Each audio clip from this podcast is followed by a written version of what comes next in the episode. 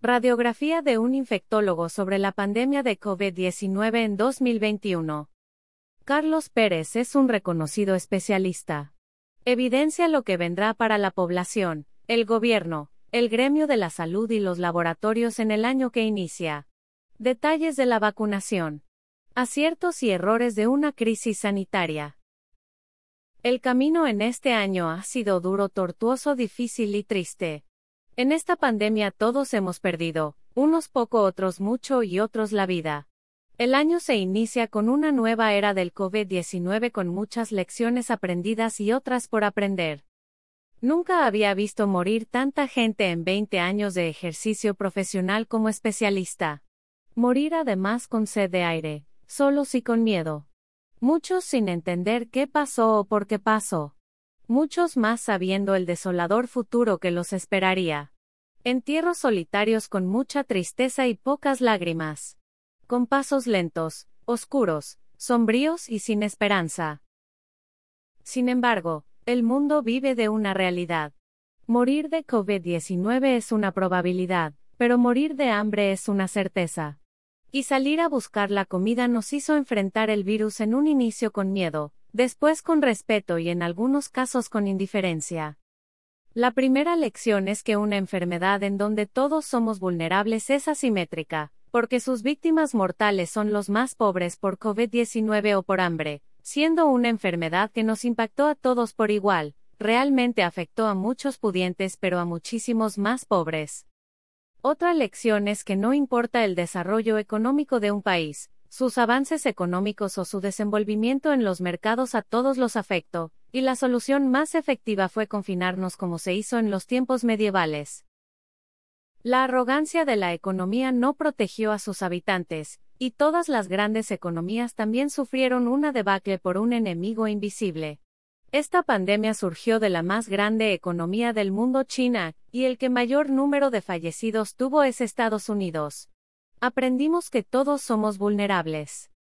Una enseñanza adicional aprendida es la falta de líderes y liderazgo. El rezago de entidades multilaterales como la Organización Mundial de la Salud, OMS o de muchos gobiernos fue evidente. Líderes erráticos que han llegado al poder no por sus capacidades sino por sus maquinaria o intereses, nos mostraron el error que como sociedad hemos cometido. Son pocos los ejemplos de líderes fuertes y decididos. Una gran mayoría mujeres, que enfrentaron la pandemia con sensatez y decisión.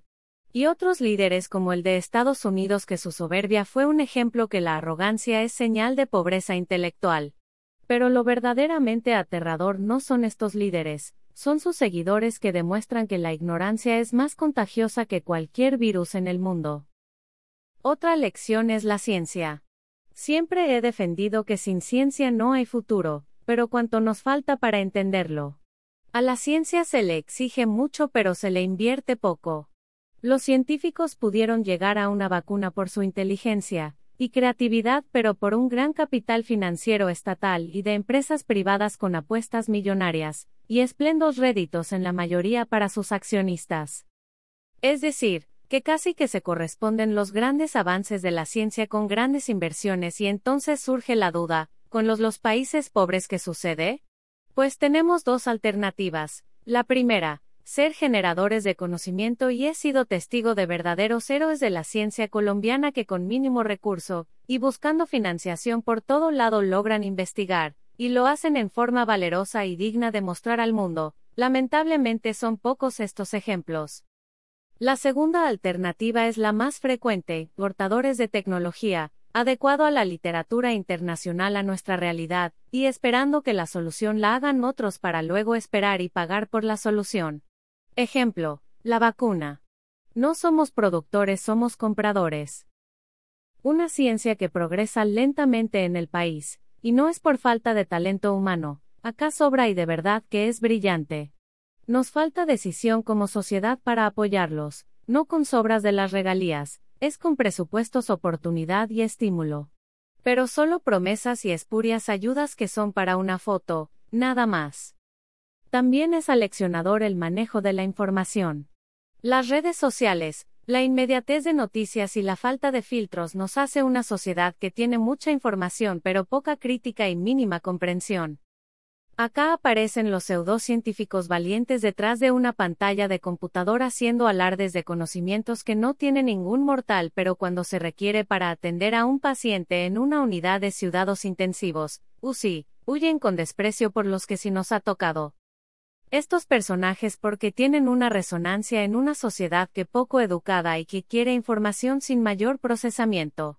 Creo de lo más doloroso que he vivido es haber tenido que soportar cadenas por WhatsApp o mensajes que opinas, de esto enviados por médicos. En mensajes que decían tantas estupideces que hasta para un lego en la materia no lo creería, pero tristemente es así. ¿En qué quedó la lectura crítica de los artículos, los estudios clínicos, las revisiones científicas de estos personajes? ¿En las universidades se enseña ahora por Facebook o YouTube? Realmente me duele en el alma como la ciencia se vuelve para algunos, ver videos. Por otro lado, estas herramientas de comunicación sirven para acercar conocimiento con grandes revistas universidades, científicos y lograr tener acceso a información casi en tiempo real. Igualmente para difundir mensajes y educación veraz es fundamental. Es obvio que la comunicación real parte de fuentes creíbles y receptores capaces. De lo contrario, fuentes falsas y receptores incapaces se vuelve una cadena de basura con toques de una superflua inteligencia. Esta sería otra lección muy importante. La infodemia es peor que cualquier pandemia. En este contexto, surge otra pregunta. ¿Qué debemos aprender? El respeto por el medio ambiente y la naturaleza. La intromisión en este equilibrio fue el origen de esta pandemia y seguramente de las futuras. El amor por la ciencia, estimular a los jóvenes científicos y años que desean el camino de construir conocimiento debemos alentarlos, y poner todas las herramientas que sean posibles. Una sociedad que valore a los profesores, as, y científicos, as, y que sean visto como faros de un futuro más justo y ecuánime. Líderes preparados para la prosperidad y las crisis con estudios y disciplina. Con méritos y no maquinarias con propuestas y no con maquillaje. Con certezas y no con promesas. Para que tengamos opciones de elegir gente competente y no escoger entre los incapaces. Y es que seguramente no habrá igualdad social, pero en la salud debe haber accesibilidad para todos. Lo más factible es que no habrá igualdad en la riqueza, pero sí oportunidades para mitigar la pobreza. Es evidente que en el futuro inmediato no habrá igualdad en el poder, pero sí tener posibilidad de elegir a los más capaces. Después de una gran debacle viene una recuperación y un nuevo futuro. Ojalá seamos una sociedad menos arrogante, más solidaria, más justa y más educada. Eso habrá hecho que tenga sentido el sacrificio de aquellas personas que partieron prematuramente. La vacuna es y será la solución para la pandemia. Haber desarrollado una vacuna en menos de un año es un hecho increíble. Para nosotros es una esperanza y para el mundo es un futuro. Su aplicación debe ser voluntaria y cada uno debe decidir, lo indispensable es que sea accesible para todos. El país requiere vacunación masiva y para todos. El hecho que otros países hubiesen logrado más rápida la vacunación depende de ser productores del biológico o porque colaboraron económicamente con el desarrollo o economías fuertes. Es de todas formas una muestra más de desigualdad. Hay países que han asegurado más vacunas de las que requieren, y otros países como Colombia buscamos como colcha de retazos tener vacuna para la mayoría. Las vacunas que han desarrollado son seguras y efectivas no necesariamente son inocuas. Esto significa que debemos vacunar sin miedos, y hacerlo masivamente y si eventualmente hay efectos estar preparados para manejarlos. El único efecto adverso de una vacuna es que no funcione, y dependerá que la mayoría nos vacunemos para lograr la inmunidad efectiva. Antes de la pandemia, Colombia producía algunas vacunas y deberíamos volver a ser productores. Invertir en salud tal vez no de réditos políticos, pero sí resultados útiles para la población. Comienza el año de la vacunación, ojalá con orden, acceso, oportunidad y masivamente.